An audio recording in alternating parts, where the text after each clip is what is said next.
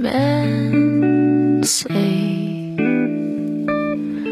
only fools rush. 我们没有人是一座孤岛，生活在社会上会有千丝万缕的联系，有和家人的，有和爱人的，有和亲人的。如果你说有没有什么样的社交潜规则，当然有。当别人自黑自嘲的时候，请你千万不要附和。有些话只能别人自己说，你说了马上就变味了。第二点是不喜欢麻烦别人的人，也不喜欢被麻烦。他们不是不想麻烦别人，只是觉得人情债太贵了。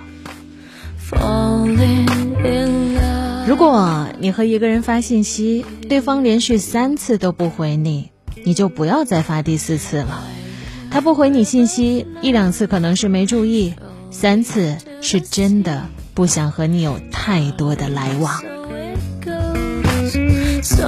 第四点，不要把你的软弱展现给别人看，因为没有人会真正同情你、可怜你，他呀只会觉得你无能。